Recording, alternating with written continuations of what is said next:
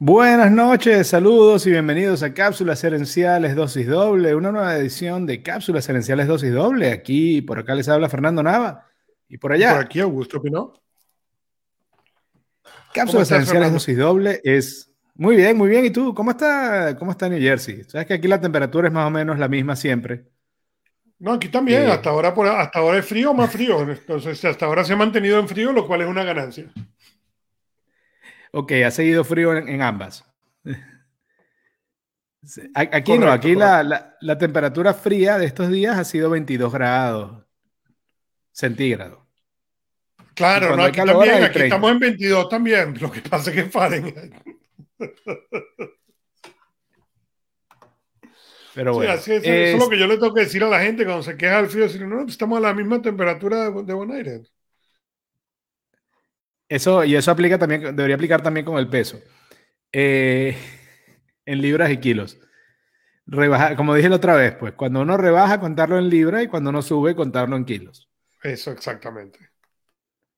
Em, bueno, Cápsulas Herenciales Dosis Doble es la evolución de mi podcast y programa de radio Cápsulas Herenciales, en el cual comparto cada día 5 a 7 minutos de contenido en materias de emprendimiento, eh, marketing, gerencia y crecimiento personal. Estamos acá entonces y nos pueden escuchar por Facebook, eh, en este Facebook Live. También estamos en YouTube, en LinkedIn y en Instagram, listos para conversar con ustedes. Y el tema de hoy es ofertas y promociones, un tema en el que yo sé que Augusto ha tenido también bastante experiencia de vida.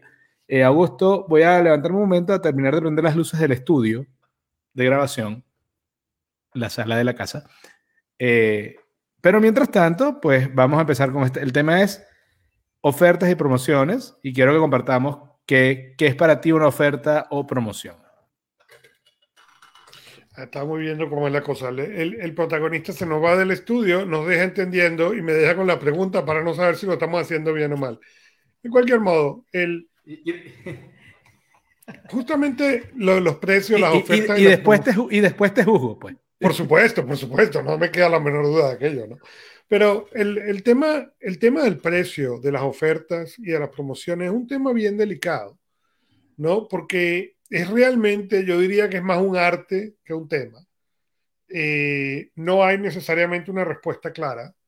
Y una de las cosas más complejas es qué siente el cliente al respecto. Por ejemplo, aquí en Estados Unidos, las compañías celulares son típicas por hacer esas ofertas y promociones de la manera incorrecta. Porque las ofertas y promociones siempre son para capturar nuevos clientes, pero no toman en cuenta el cliente que ya capturaron. entonces tú vienes la oferta nuevo celular eh, para, para usted si es cliente nuevo, pero si es cliente de los viejitos, no, no, a usted no le toca la oferta porque no es cliente nuevo. Y es interesante porque en los últimos años, desde que se, permite eh, que tú te lleves tu número, ¿ok? Lo que tú ves es una cantidad de gente que se cambia un año sí, un año no de compañía de celular, ¿no? Con lo cual la oferta y el precio es absolutamente inútil. Hubiera sido mucho más útil mantener a esa persona ahí regularmente. Pero, de vuelta, como digo yo, es un arte y es un arte en el que muchísimas veces está mal jugado, está mal despreciado porque se piensa solamente en ese nuevo cliente que vamos a tratar de capturar en vez de cómo podemos hacer al cliente que ya tenemos que consuma más. Sí, no, y, de hecho, eh, en la cápsula del lunes, eh, yo lo que planteé cuando empecé a investigar el tema de las ofertas, por haber visto muchas veces una miopía como lo, como lo mencionas tú, en el, en el diseño de las ofertas, yo planteo que una oferta debe tener cinco elementos. Objetivo, audiencia, valor, limitaciones y publicidad. Y fíjate que publicidad sale de último, aun cuando el instinto de mucha gente es arrancar por la publicidad.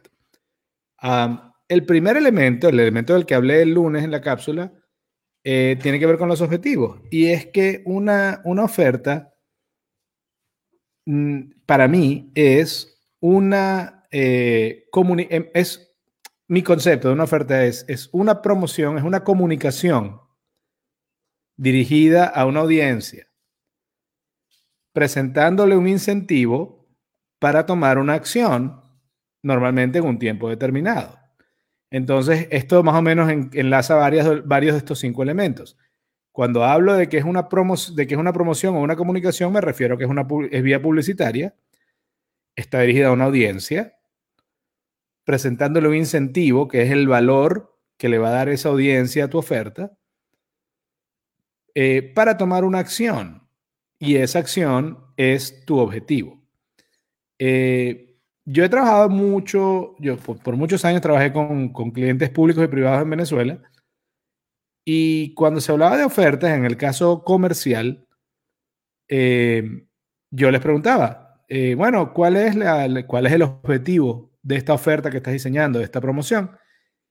Y no sé si te ha pasado lo mismo, pero la, respuesta más común eh, que, recibí fue subir las ventas. Eh, y en la cápsula yo menciono que es muy común, aun cuando, y, lo he hecho muchas veces, la mayoría de las empresas y empresarios que yo conozco han realizado ofertas y promociones especiales. Pero porque hagamos muchas veces algo no quiere decir que lo estemos haciendo bien. Eh, y cuando yo le preguntaba a mis clientes cuál es el objetivo de la oferta y me decían vender más, sentía que estaban confundiendo el objetivo y el destino, eh, el camino y el destino. Eh, y eso me recordaba un proverbio chino que dice, no confundas la luna con el dedo que apunta hacia ella. Cuando el sabio apunta hacia la luna, el, necio se concentra en el dedo. Cuando la gente me dice que su objetivo es subir las ventas, ese objetivo para mí es incompleto y además no necesariamente es cierto. No es la única razón detrás de una buena promoción. Como bien mencionabas tú, hay diferentes objetivos.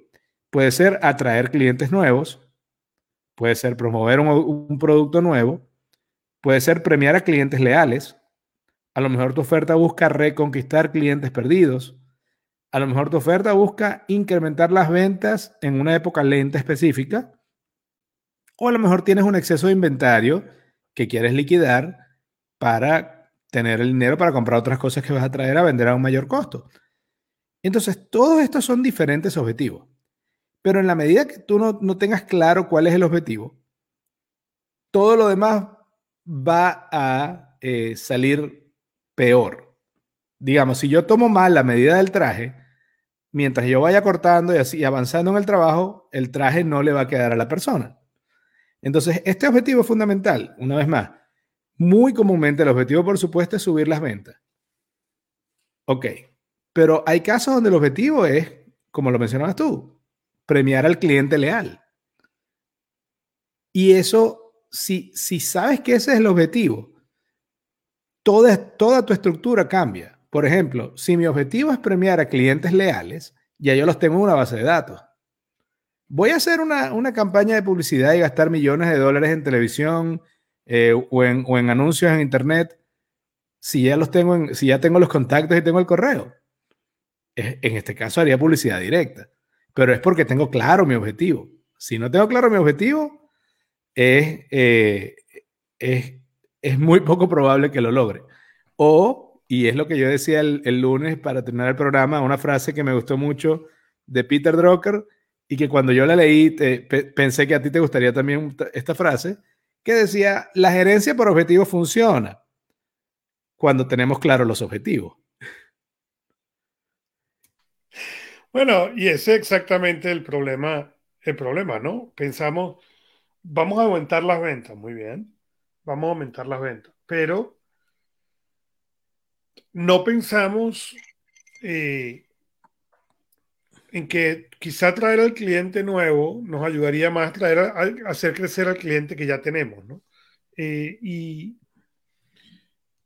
para mí siempre ha sido una batalla dentro de las organizaciones y de la parte de ventas, hacer entender muchas veces a la gerencia el por qué no puedes excluir al cliente que ya tienes dentro de tus promociones, ¿no? Y tú tienes un cliente que ya conoce tu sistema, que funciona tu producto, que usa tu producto y ahora está sacando una promoción nueva en el cual solamente para gente nueva. Muy bien.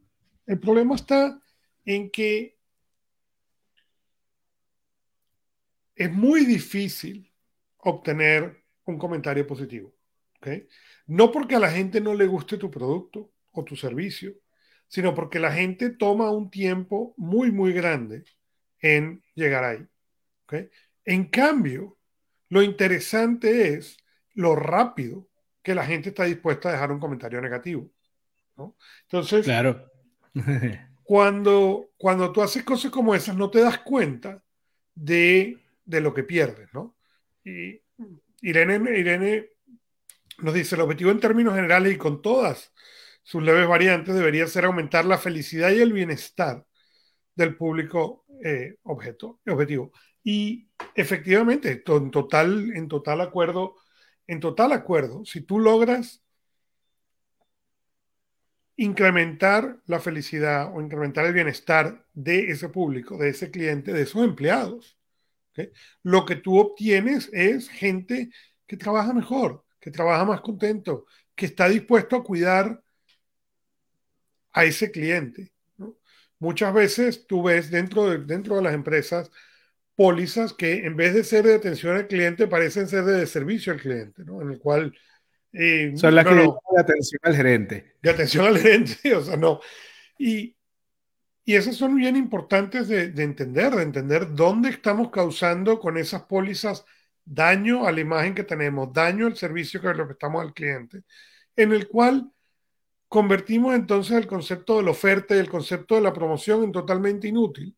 Porque cuando tú me dices a mí, hay una promoción, ¿verdad? Y yo tengo cinco años usando tu producto y me dices, no, es solamente para cliente nuevo, ¿ok? Lo que me estás diciendo es que a mí como cliente viejo no me valoras. Claro, y por eso te digo, y, por eso ah, eh, eh, digo que cada oferta debe tener y cada comunicación debe tener su objetivo claro. Y eh, curiosamente, muchas empresas se esfuerzan mucho más en, el, en, buscar ese cliente nuevo que mantener el cliente actual, cuando lo irónico es que muchas veces, si tú mantienes un, alto nivel de calidad a tu cliente actual, ese cliente actual te va a referir, te va a recomendar y te va a traer un cliente nuevo. Así es. Y nos, dice eh, Irene, y y convencerlo de que consumiendo y adquiriendo, que puso la aclaratoria en el siguiente, ese producto, su felicidad y su bienestar aumentará. Y en este show, yo he contado ya varias veces la historia del, del, MacBook eh, cuando Apple lo dañó, lo quemó. ¿okay? Ahora, la experiencia para mí fue tan buena ¿okay? que yo nunca lo conté como, lo he contado en miles de sitios como una experiencia increíble de atención al cliente. Y en cambio, cuento el cuento con un Surface, con una, con una tableta de Microsoft, ¿ok? En la cual la cuento como la peor experiencia que yo tuve. Lo interesante aquí eh, es lo siguiente. Yo nunca he hablado de lo bueno o de lo malo que fue el producto. ¿okay? Yo nunca, yo eliminé dentro de esa experiencia el, todo lo que es fuera de esa experiencia. El producto a lo mejor no era tan bueno, el producto a lo mejor era muy bueno, es irrelevante. Pero en el momento en el cual tu experiencia de atención al cliente fue tan mala, tan mala, tan mala, ¿ok? Que para mí no importa que el producto sea bueno, simplemente no me interesa. Claro, y, totalmente cierto. Y, hay un elemento emocional importante ahí que, no se puede obviar. Ah, quiero comentar, estoy buscando, eh, lo voy a compartir apenas lo pueda hacer. Eh, Irene trabaja con, la parte de salud mental y física. Ella está iniciando acá, en, ahora en Bonaire. Ya lleva años trabajando en esto, pero está iniciando ahora en Bonaire ah, con, su, con su empresa de, coaching de salud. Y bueno, eh, es, le damos la bienvenida. Aquí tengo ya su, el link a su página web y de hecho, pues esperamos poderle ayudar en, en, lo que se pueda. Em, y se llama mindbodyacademy-bonaire.com. Ahí la tenemos en, los comentarios. Recuerden que pueden comentar y los saludaremos por acá en vivo. Eh, entonces, bueno, para mí eso, el, objetivo, lo que tú hablas es el elemento estratégico, que no podemos perder de vista el cliente que ya tenemos porque además hemos invertido mucho en él y ese cliente, y una vez, yo muchas veces lo he dicho, la mejor publicidad es un cliente contento. Eso parte de decir que ya tú tenías el cliente, no que es un cliente que acabas de ganar. Entonces, la, primer, la mejor publicidad es un cliente satisfecho, que es el que le dice a los demás cómo, cómo lo trataste y, y, esa es tu mejor manera de ganar más clientes.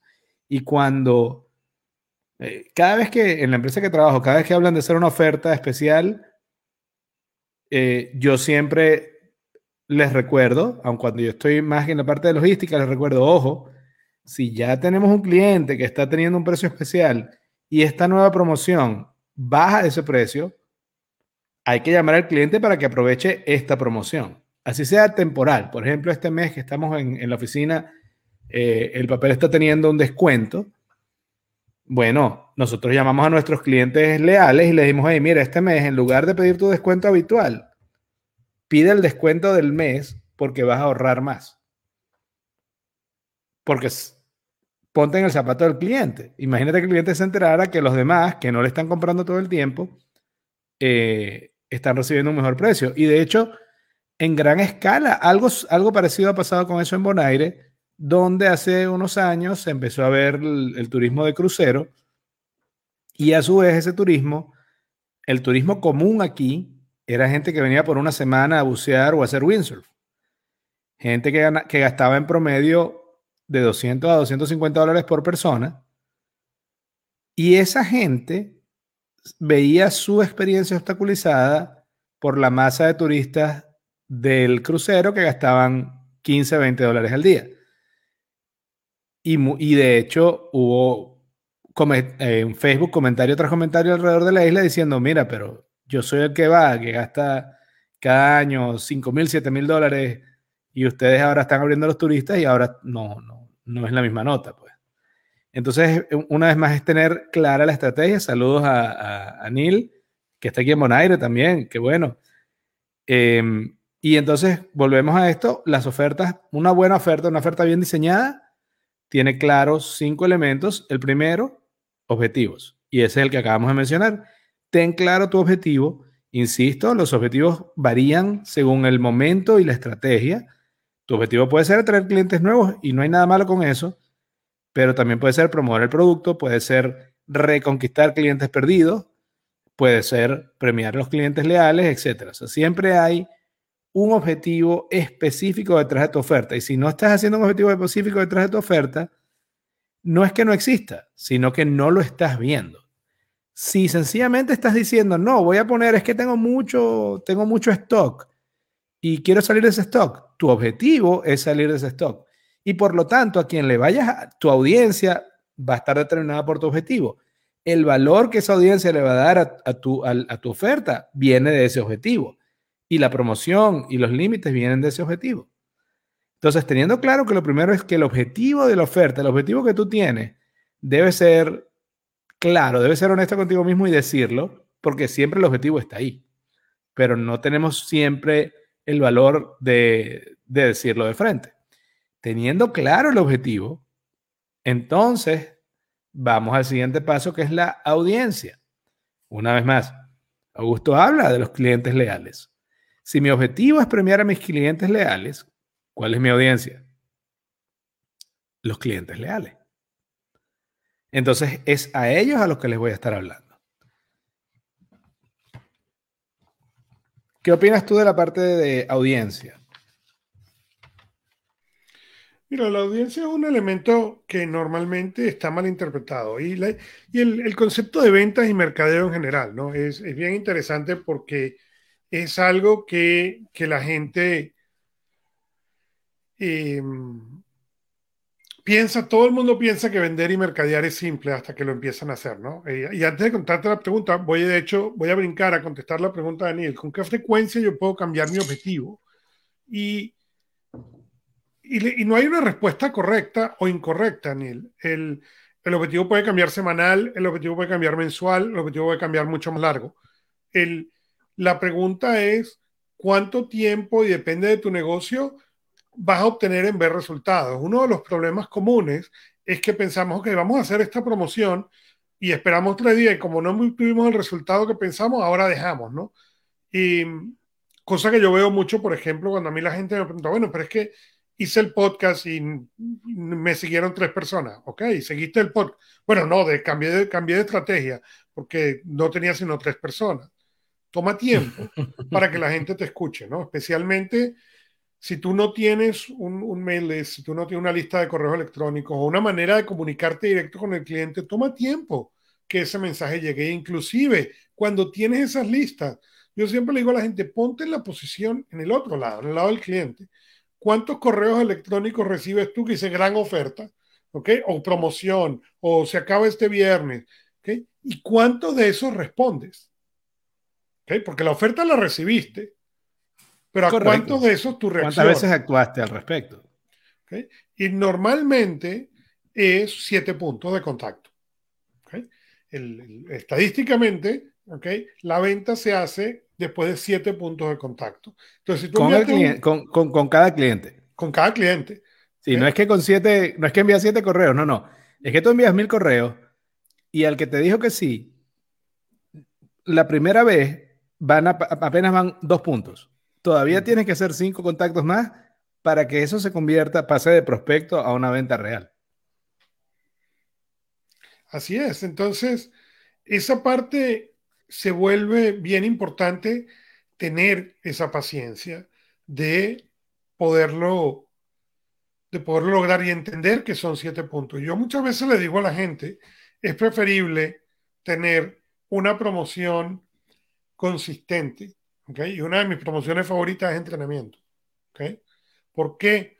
Porque cuando tú entrenas y ofreces el entrenamiento gratuito, ¿okay? Lo, o, a, un descuento importante, ¿okay? lo que tiene es un cliente que va a usar el producto. Correcto, correcto. De hecho, me encantaría eh, que Neil nos diga un poco más de su negocio para, para, poder, y, igual Irene, para darles un, feedback más eh, a la medida.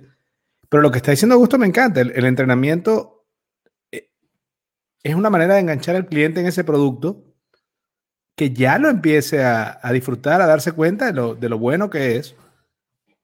De verdad, no sé qué promoción es mejor que esa.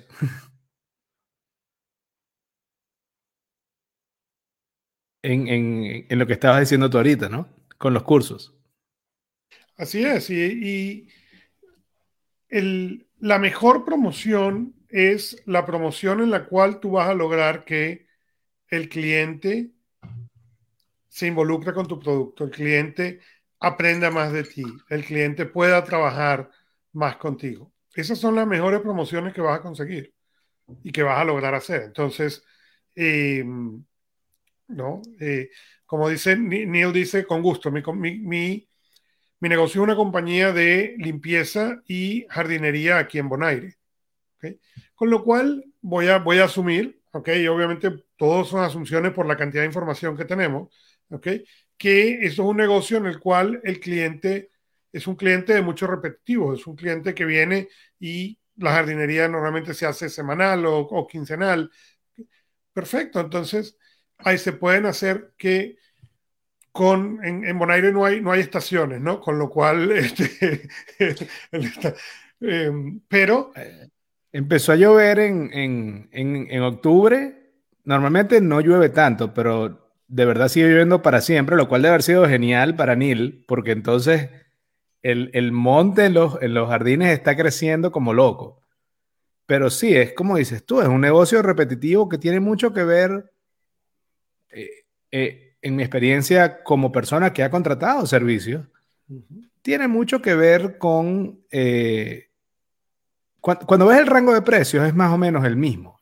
La, diferencia entre, entre uno y otro de 50 dólares, por ejemplo, hacia arriba o hacia abajo, no es lo que te va a hacer una, una variación grande en, el, en, la preferencia del servicio. Pero una vez más, me encantaría, vamos a, quiero preguntarle a qué siente él que la gente prefiere.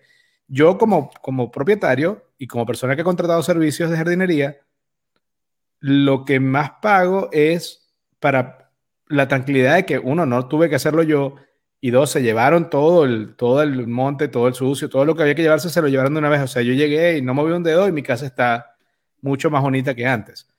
Lo cual es curioso, porque en ese caso el producto, si te pones a ver, o el servicio, es que tu casa está más bonita. Ni siquiera es el acto de la jardinería, es que tu casa está más bonita sin que tuvieses que haber hecho el esfuerzo tú. No, y por ejemplo, yo en el caso de la jardinería, que también la he contratado, eh, en mi caso en particular, a mí me encantaba cuando eh, Manuel, Manuel se llamaba la persona que, que, que tenía la compañía que hacía trabajo, venía con ideas, ¿ok? Este, oye, tienes, ¿cuáles son las más? Porque, de vuelta, son, son, son clientes que son repetitivos, entonces es fácil aprender con el tiempo cuáles son los gustos que tiene ese cliente y entrenar, si se tiene empleados, a que presten atención a esos detalles. Oye, mira, a esta persona le gusta poner flores, a esta persona no. ¿Ok? ¿Por qué? Porque entonces son los momentos donde puedes hacer promociones de, oye, si plantamos flores en esta semana o la semana que viene, ¿ok? Te podemos ofrecer un descuento, pero al, plantar flores en 10 casas, puedes también jugar con esos descuentos, ¿no? Igualmente con, las, con las cosas de limpieza, ¿no? Eh, yo tenía un cliente justamente que hacía limpieza de casa, ¿ok? Y ellos em, semanalmente tenían, no, quincenalmente tenían una promoción distinta. Entonces era, si, cuando yo vaya a limpiarle la casa, esta semana limpiamos las ventanas a fondo, ¿no? Y, hacían un, una limpieza mucho más a detalle de las ventanas, de los rodapiés de abajo, de los, de los ventiladores de techo, y era un servicio adicional, no era un servicio que estaba incluido dentro del servicio y el cliente sabía que era opcional, pero tenía un precio regular, no recuerdo los montos, pero vamos a decir de un dólar, si, si me lo pedías en cualquier momento, pero la semana de promoción tenía un descuento significativo. Entonces lo que sucedía era que eh, toda la compañía de limpieza hacía un montón de trabajos de esos adicionales con los cuales subía su ingreso. Y muchas veces algunos de esos clientes decían, ¿sabes qué? Me gustó tanto ese trabajo especial que ahora quiero que sea regular semana a semana. Correcto. Y fíjate que ahí, hablando precisamente, estamos hablando que hay objetivo, audiencia, valor, limitaciones y publicidad.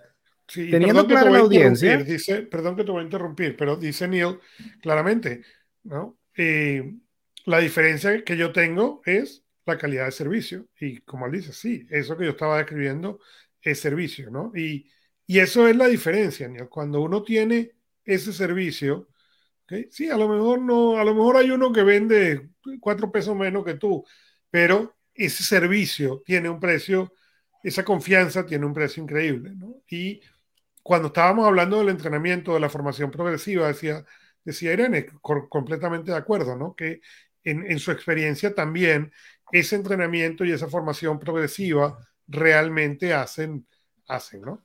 Eh, y comenta Neil, el, el, plus, ese valor agregado, ¿no? Eh, lo que siempre el cliente no espera, ¿no? Y, es correcto, el, esa es la diferencia. Cuando tú sabes que ese servicio que tú pagas va a ir más allá o va, va a ser honesto, ese es el tipo de servicio que quieres y que estás dispuesto eh, a pagar, ¿no?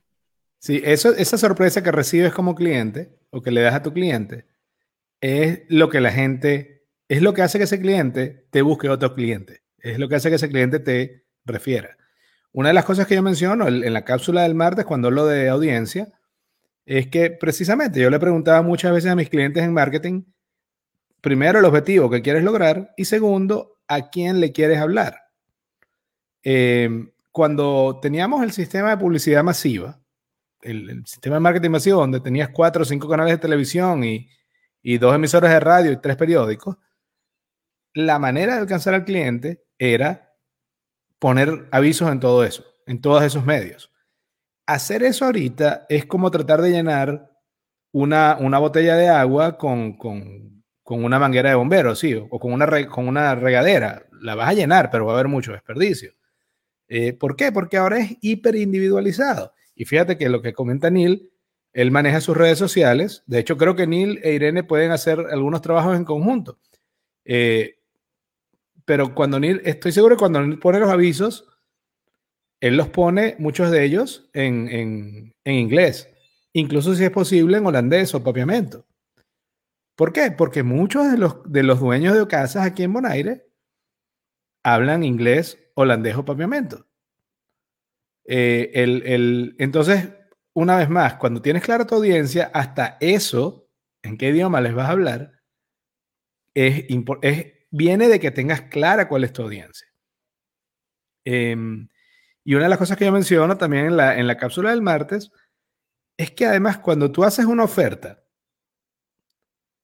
tú estás buscando mover a esa persona, a esa audiencia de su status quo.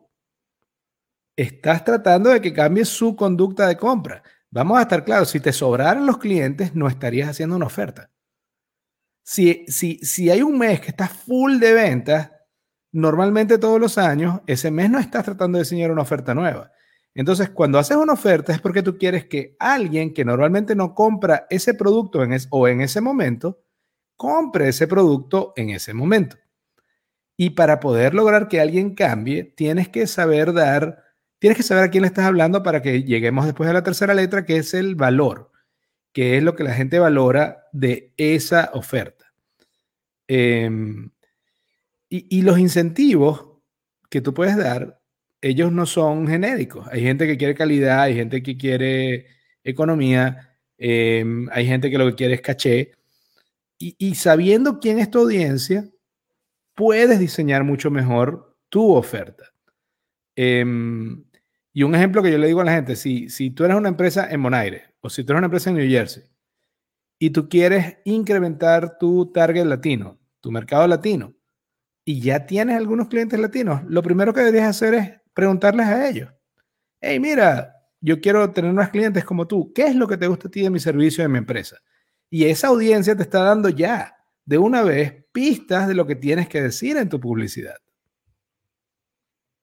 Sí, eh, yo cuento mucho, yo cuento mucho, eh, un, una gente que yo conozco, un cliente, ex cliente, conozco muchos años, hemos sido clientes, amigos, y mucha variedad. En, eh, creo que son más, de 15 años, 20 años, ya, ya no sé en qué categoría ponerlo, pero yo cuento mucho que él puso hace algunos años en todas las facturas que salen de la empresa y en todos sus correos hay un link, un vínculo, una dirección con su calendario que dice reúnase con el CEO. El CEO de la empresa. Y cada vez que alguien recibe la factura, bien sea en papel o electrónico, está el vínculo. Y es lo que tiene ciertas horas reservadas en el calendario para esta reunión. Pero lo que eso le ha dado a él son dos cosas. Uno, acceso directo al cliente que él normalmente no lo tiene, por, por razones obvias. ¿okay? Pero número dos, le ha enseñado y ha aprendido de su empresa cosas que él de otro modo nunca hubiera aprendido. ¿okay? Y eso le ha enseñado cómo servir mejor al cliente y cómo hablar con el cliente directo y que el cliente sienta, oye, ¿sabes qué? Puedo hablar directamente. Porque, por ejemplo, Neil, que mencionaba que hace ese trabajo de limpieza, que hace trabajo de jardinería, ¿ok? Yo tengo, yo, yo, yo, a lo que le pongo la mano lo, en, el sentido de la jardinería lo acabo, ¿no? Eh, yo, yo, yo tengo la habilidad de acabar con las matas plásticas, ¿ok? Esa es mi habilidad, es una habilidad muy particular, ¿ok? Dame una mata plástica y yo soy capaz de matarla. Pero, Tú eres Thanos pero, en, en la parte eh, vegetal.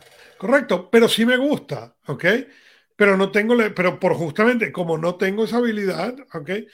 En cambio, me gustaría que tener una persona a la cual yo le pueda preguntar, oye, me gustaría sembrar o que se siembre o sembrar flores. ¿Cuáles son las flores correctas en base a dónde está la casa, en base al sol, en base al calor, en base a todas esas cosas, ¿no? Y eso son cosas que en el caso de Neil se pueden ofrecer. ¿ok? Hey, yo voy a ir a tu casa y te puedo escuchar y te puedo ayudar y te puedo guiar en cómo hacerlo sin compromiso. ¿ok? ¿Y eso produce todos los clientes? No, pero produce una lealtad, porque cuando tú das esa respuesta honesta y yo voy y te digo, yo quiero sembrar eh, tulipanes en Bonaire y tú me dices, flaco, el tulipán es una mata del frío y cuando tú la siembras aquí, es chicharrón, ¿ok? al tener esa respuesta honesta, eso lo que genera para mí es confianza en Neil, que sabe de lo que está hablando y que sabe de cómo me va a ayudar. Y eso, con el tiempo, produce mucho más negocio. Y, por eso comentaba que a lo mejor Irene y Neil pueden tener eh, una convergencia de negocios. Es porque, por ejemplo, eh, Irene, entre otras cosas, trabaja eh, con la parte de salud. Ah, y mi hermana también trabaja con eso y muchas de las cosas las que se hablan son tés e infusiones de hierbas que tú, en el caso de Bonaire, las puedes sembrar y tener en tu, en tu patio. Yo tengo aquí en la, en me dejaron adoptada y espero que mi habilidad de jardinería, que es similar a la tuya, no la destruya, pero me dejaron en adopción por un mes una, una mata de albahaca y tengo afuera una de, de cilantro. Hay algunas matas, hay, hay algunas plantas acá que, que, cuando las compras en el supermercado, sencillamente las siembras aquí y sigue saliendo. El, el, el orégano es otra, que más bien lo tengo que cortar a cada rato porque crece demasiado. Eh, a lo mejor Neil puede ofrecer un servicio de unos, eh, de unos herbarios que la gente puede crecer sus propias especies e Irene les da la información de cómo usar esas especias de manera de té eh, y los efectos de salud de ese té. Y ahí tienes una de las interacciones. Em, y, esto, y me encanta una vez más la participación de Neil, porque lo que está diciendo ahí, fíjate que él dice, de hecho me está pasando que hay clientes que llevan su jardín como un estilo de vida. Y es todo para ellos. Es que la jardinería, eh, y, recordando además que hay mucha gente que viene a a, a jubilarse, la jardinería, hay múltiples efectos de los, beneficios, porque tienes la, vitamina D porque estás pasando más sol, tienes el, el aire libre, baja la presión sanguínea porque es una actividad relajante pero tienes un propósito, por lo tanto sigues estando activo. Entonces, es eso, eh, al conocer bien a tu audiencia, vas a poder elaborar mejor tu oferta. En cambio, si no lo haces, no vas a hacer una buena oferta. Y es posible, es perfectamente posible, y, y estoy seguro que tú esto lo has vivido hasta el cansancio, que una empresa tenga diferentes audiencias, diferentes tipos de clientes. Y no hay problema. El asunto es que tienes, cuando hagas la oferta, tienes que saber a quién le vas a hablar, porque si le hablas a todo el mundo a la vez, es lo mismo que no hablarle a nadie. ¿Ok? Entonces, eso y, no sé si tienes algún, eh, algún ejemplo personal de tu carrera, Augusto, de haber visto eso, de haber visto empresas que, que tú sentiste que hacían un esfuerzo o una oferta súper genérica pero dejaban de lado una oportunidad de concentrarse en un target específico que en tu opinión, como experto, era el que les iba a dar más rendimiento. Bueno, te puedo dar un ejemplo, ¿no? Yo, consulté con hace años una compañía que ellos estaban sacando eh, lo que en ese momento era la primera aplicación en Estados Unidos eh, que te permitía seguir en tu teléfono dónde estaba el autobús. Del, del colegio de los niños. Entonces, eh, te decía cuando el autobús se paraba, cuando abría la puerta, una cantidad de cosas bien interesantes, ¿no? y ellos enfocaron el producto hacia un cierto mercado. Y cuando yo llegué a hacer el análisis, les dije, pero ustedes tienen un mercado captivo de escuelas pequeñas, ¿ok? Que tienen tres a cuatro autobuses, ¿ok? Que nunca van a poder comprar el competidor, que nunca van a comprar, eh, para tú poder usar el producto necesitabas tener un pedazo, un, equipo de software, ¿no? en el autobús.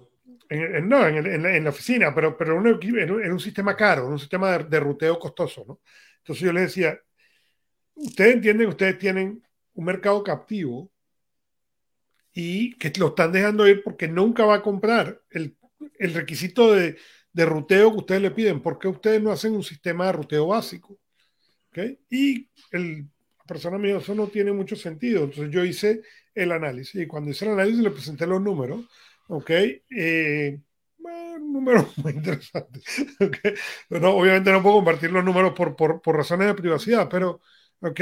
Pero estábamos hablando de que eh, realmente se, el, era una cosa que les iba a permitir por mucho tiempo, ¿ok? Generar un ingreso realmente significativo, ¿no? Y lo hicieron, obviamente lo hicieron y, y les fue muy bien, ¿no? Pero uno tiene que ver a veces qué es lo que no es obvio dentro del sistema que uno da, ¿no? O sea, fíjate como, como nos dijo Neil, en el momento que tú identificas a esa persona, ¿ok?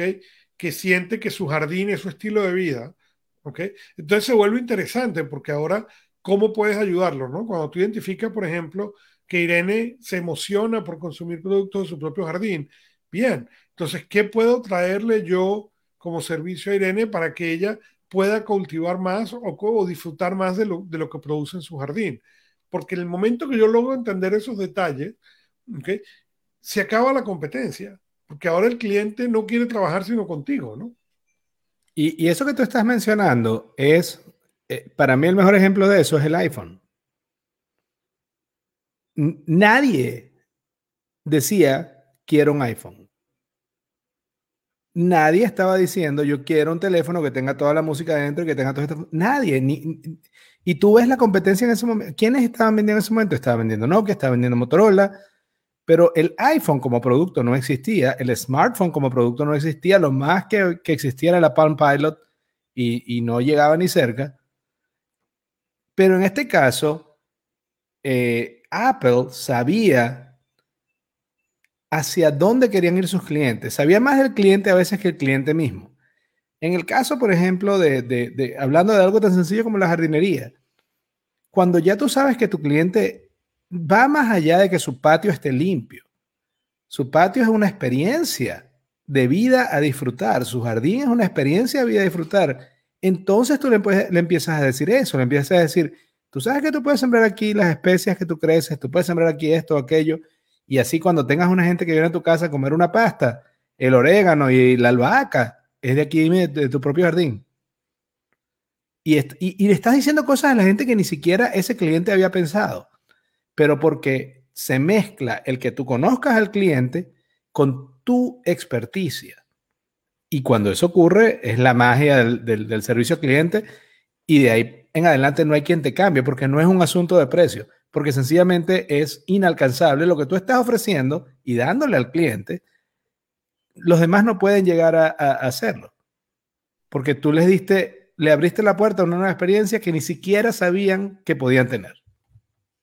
Eso es correcto. En el, y, y para, para, dar un último, un último mensaje a, a, lo que hemos conversado con Neil, gracias Neil por, por, por permitirnos eh, comentar en tu negocio sin, sin, sin, mucha, sin mucho conocimiento de causa, ¿no? Pero, eh, por ejemplo, eso que tú acabas de mencionar es algo interesante, especialmente en un ambiente más pequeño, en buscar quiénes son a lo mejor el, eh, un, un, un, chef, ¿ok? O una persona que cocine, ¿ok? Que pueda ofrecerme dentro de lo que yo te ofrezco una receta de cosas que se pueden hacer fácilmente o que se pueden sembrar fácilmente, pero que ahora, oye, sabes que el mes de enero es el mes de la albahaca.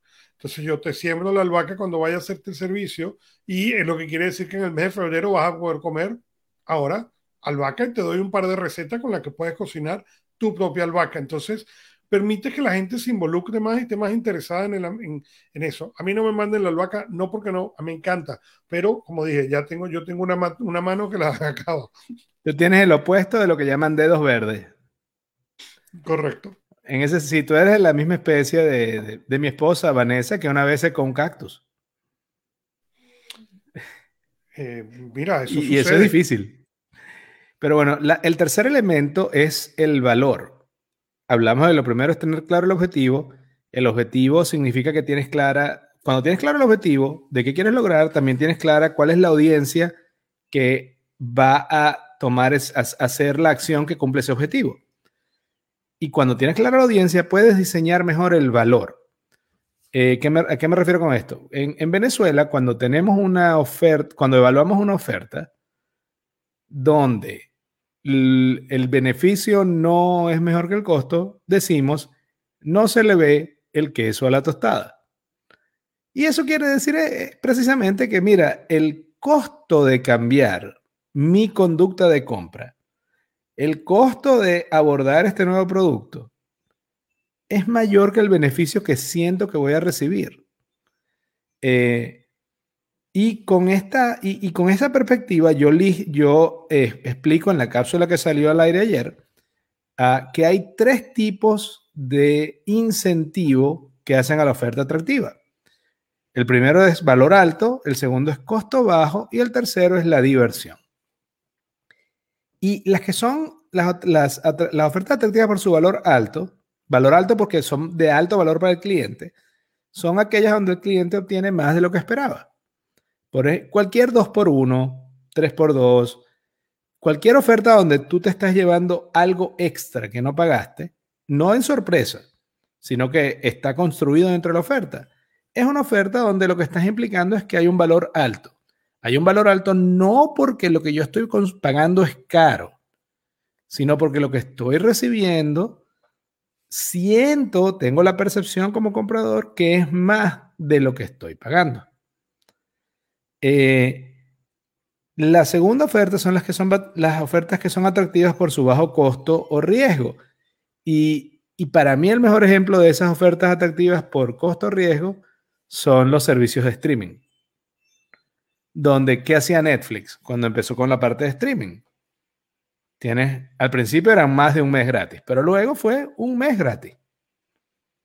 Y tienes un mes gratis, ¿y qué pasa? Mira, yo mismo, yo no usaba Netflix.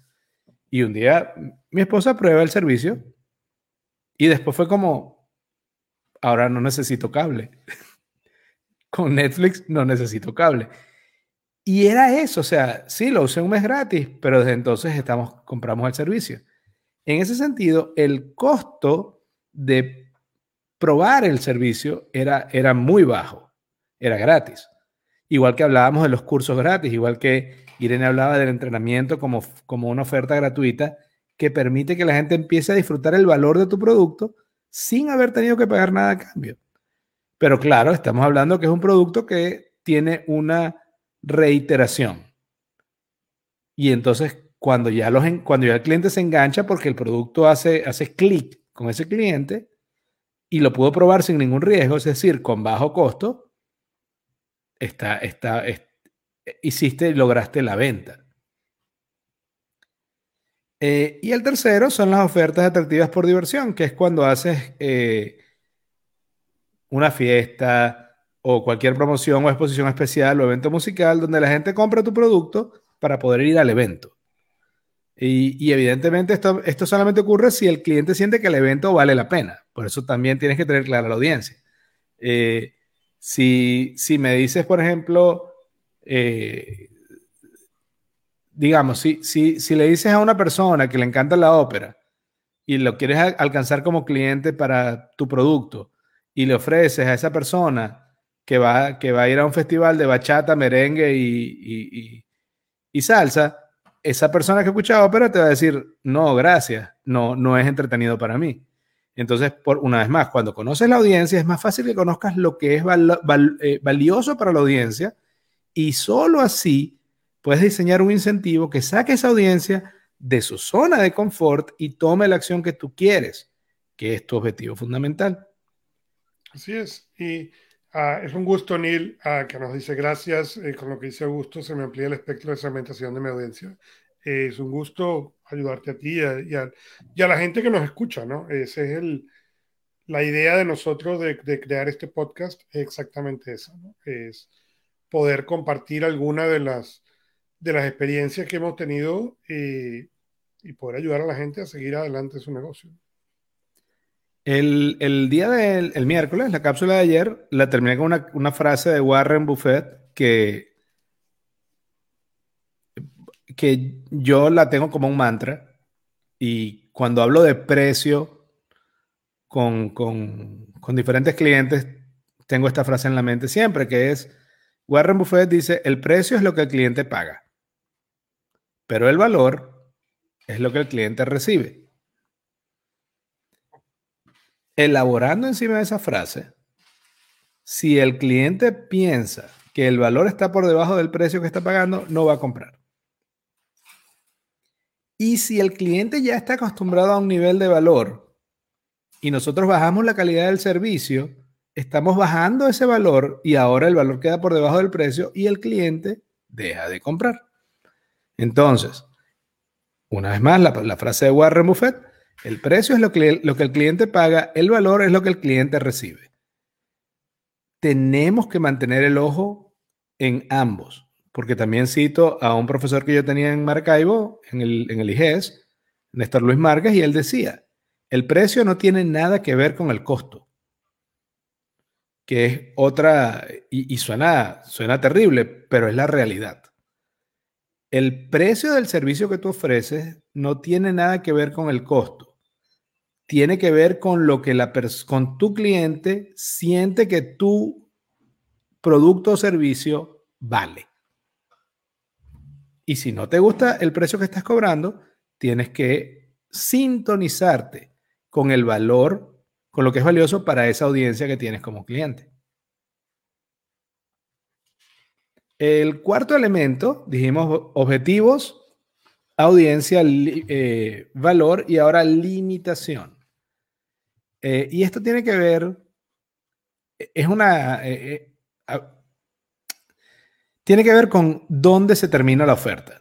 Una oferta, por definición, tiene una fecha de, una fecha de cierre o una cantidad de cierre. Si una oferta no se acaba nunca y no tiene una cantidad limitada, no es una oferta, es un precio. Em, las, e, la limitación, irónicamente, hace más atractiva la oferta. ¿Ok? Y en este sentido, yo cito un estudio que se llevó a cabo hace muchos años, en 1975, pero es un estudio que todavía aún tiene validez y se llama el frasco de galletas. Y el experimento era muy sencillo. Ponían a los asistentes al experimento eh, en, un, en un escritorio, ponían dos frascos de galletas, uno estaba lleno y el otro estaba casi vacío. Eran las mismas galletas.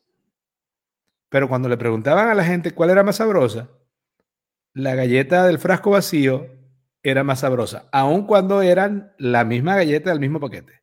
¿Y cuál era la razón? Que habían menos. Y es, una, yo menciono una frase en latín que es rara sun cara, que básicamente quiere decir lo escaso es valioso. Aquellas cosas que sentimos que son escasas son, suben en valor. Y volvemos a la palabra anterior, que era el valor. Eh, hay limitaciones de bienes y limitaciones de tiempo. Las limitaciones de bienes se refieren a la cantidad. Por ejemplo, ahorita en la empresa, este marzo del 2021, tenemos una oferta de una máquina específica, la Xerox B210, y nada más hay seis máquinas en, la oferta. Eh, pero también es una, limitación de tiempo, porque la oferta es solamente durante el mes de marzo. Y muchas veces lo hemos escuchado cuando se dice, no, eh, oferta válida hasta tal fecha o hasta agotarse la existencia. Esas limitaciones eh, generan un atractivo a la oferta. Tanto así que eh, hay toda un área de marketing llamada marketing de escasez. Y cuando yo le explico esto a la gente, entonces les digo, ahora entiendes por qué los informadores les dicen llame ya porque están creando una limitación de tiempo. Están tratando de decirte, llama ya porque si no se acaba la promoción. Eh, igualmente, cuando te metes en un hotel y, estás buscando, eh, bueno, por supuesto, cuando el COVID no lo estorbaba tanto, pero cuando estás buscando reservar en un hotel o reservar en una aerolínea, los, ellos te ponen normalmente cuántas, eh, cuántos cupos quedan. ¿Cuántos, ¿Cuántas habitaciones quedan o cuántos cupos quedan de ese avión? Y casi nunca tú ves que te digan, quedan muchos. Porque si te dicen que quedan muchos, no tienes apuro en actuar, en comprar. Y por lo tanto la oferta no está funcionando.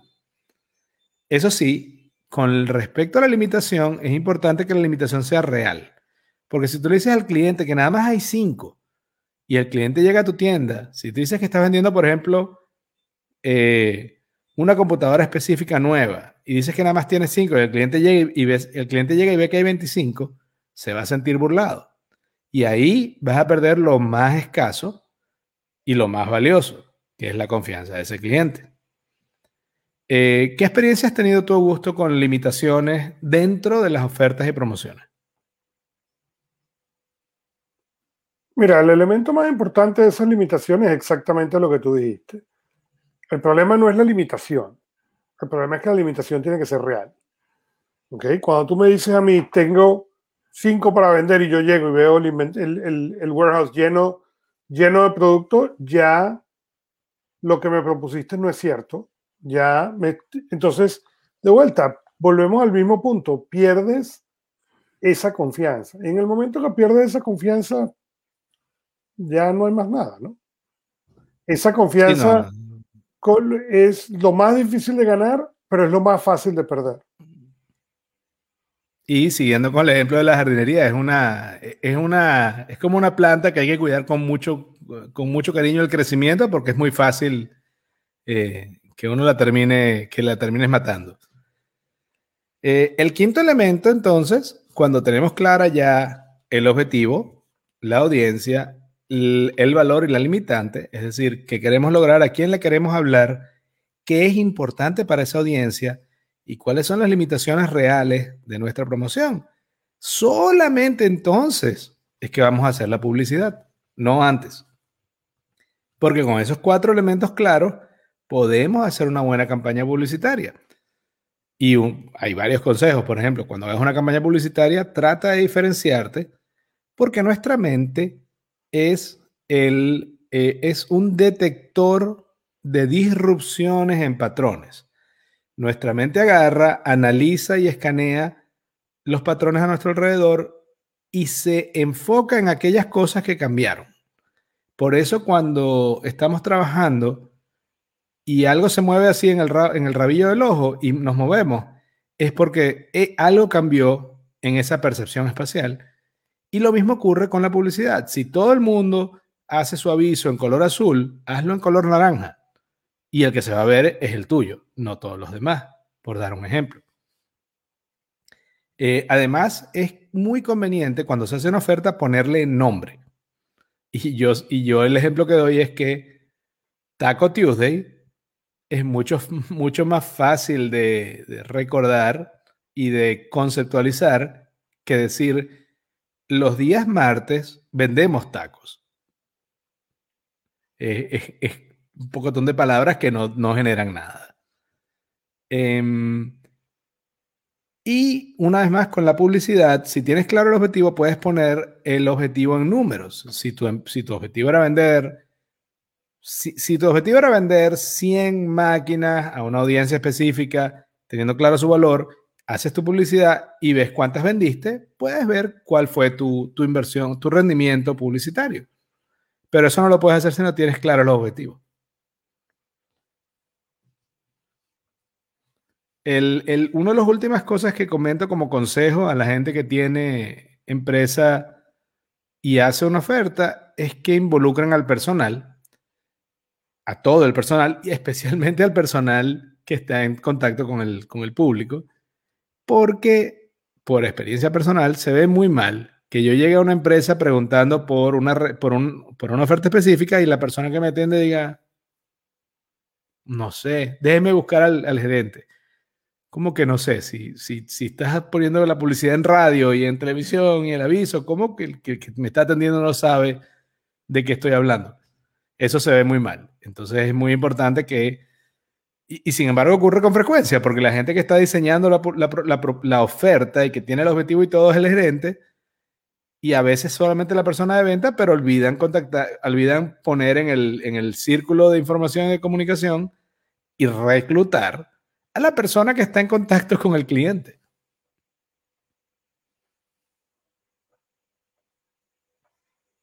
Y eso es así, ¿no? Y de hecho, eh, comenta, comenta Neil, ¿no? Que uno de los limitantes del trabajo del jardinero es la puntualidad, ¿no? Y a las personas les gusta, y es cierto. Eh, a mí me gusta saber que mi jardín lo van a cortar el lunes o lo van a arreglar el lunes, o el trabajo de jardinería o el trabajo de limpieza, ¿no? Y, y que va a llegar entre una hora razonable, no, no, no, no cuando sea. Y es, y es un reto porque eh, sin duda alguna es un reto, una cosa bien, bien compleja. Sí, es correcto, es correcto. Eh, de hecho, la frase con la que yo cierro la cápsula de mañana es eh, una expansión de un, dicho muy común en, nuestro, en nuestra Latinoamérica y en España. y yo termino diciendo que para que la publicidad funcione, tienes que tener en cuenta tus objetivos, tu audiencia, tu valor y tus limitaciones. Y tu publicidad debe ser distinta y estratégica para destacarse, para que sea visible. Porque bien lo dice el dicho, ojos que no ven, corazón que no siente. Y yo agrego, cartera que no compra. Si, si tu publicidad es invisible, todo el esfuerzo que hiciste anterior no, no, no rinde para nada. Entonces, bueno, con esto hemos llegado ya. Eh, son los cinco elementos. Augusto, ¿qué más? ¿Tienes algo más que agregar en este tema de las ofertas? Estás en, mute ahorita. La verdad no, pero sí quiero darle las gracias a Irene, quiero darle las gracias a Neil, quiero darle las gracias a la gente que nos escucha eh, regularmente semana a semana y, y me encantó que el, que el, día de hoy Neil tuviera la oportunidad de participar activamente o tan activamente como pudo participar, porque no solamente espero que él haya obtenido un beneficio, también creo que la gente que nos escucha y nos escucha después eh, Bueno, ellos son la razón de ser. Correcto, pero también esa gente que escuchó las preguntas de Neil y que vio las preguntas de Neil, te puede escuchar las respuestas posteriores, ¿no? Y ayudarse y ayudar a más gente. Entonces, en realidad, gracias, ¿no? Y al fin y al cabo es lo que, lo que siempre decimos en las cápsulas, que la razón de, de ser de este podcast y del podcast Cápsulas Gerenciales es brindar información útil que hemos recolectado en 50 años combinados de, de experiencia profesional y ponerla a la orden para ayudar a otros latinos, eh, ya sean emigrantes o no, y a, gente, y a, hispanos emigrantes o no, a pues poder hacer eh, eh, crecer más en sus negocios. Así que muchas gracias, Irene, muchas gracias, Anil. Y... y... dice, y dice tu mamá, la señora Esperanza, dice que Augusto está extremadamente inquieto. Pues sí, porque empecé a grabar el podcast en un, en un aparato y me quedé sin pila en la mitad del aparato. Y tengo rato tratando de ver cómo hago para que el show no se caiga. Así que efectivamente tu mamá tiene razón. muchos saludos. Ella es la super fan del programa. Es la, la, la primera fan que, que, creo que tuvimos aquí en comentarios al aire en cápsulas gerenciales. Pero sí, la, la, la realidad es esa. Todo el, toda la, toda la, la, idea de este programa es ayudar a la gente que como nosotros eh, busca, busca información y sinceramente hay, cuando uno habla inglés, la cantidad de información que hay disponible es inmensa, pero nuestro feeling es que nosotros necesitamos a alguien que nos hable en el idioma de nuestros corazones también para poder eh, aprender y apropiarnos más de ese conocimiento y poderlo utilizar realmente. Entonces, para nosotros es muy importante y gracias una vez más a los comentarios porque es toda la razón de ser de, cápsulas gerenciales. Em, una vez más, gracias. Estoy muy agradecido en sentir que, eh, que sienten que han recibido herramientas. Y eh, solamente quiero recordar entonces que no hay sustituto para la acción. Mm, mm, yo mismo lo he hecho y, lo he sentido en un momento donde digo, ok, ya, ya tengo la receta y si tengo la receta y tengo los ingredientes, eso no quiere decir que tenga lista la torta. Tengo la receta y tengo los ingredientes, pero hasta que no tome acción y empiece a hacer las cuestiones, las tareas y, seguir la receta, no hay torta. Eh, incluso si es una torta gluten free y sana como la, como seguramente Irene nos dará la receta eh, posteriormente. Y por eso el eslogan de este programa. Tu éxito lo construyes con acciones, no con ilusiones. Perfecto, y muchas gracias. Gracias a Irene, gracias a Neil, gracias a la señora Esperanza y, gracias a los que nos escuchan en vivo eh, y a veces no tienen la oportunidad de comentar, así como nos escuchan después en el podcast. y bueno, sin más, nos vemos la próxima semana. Correcto, hasta la semana que viene.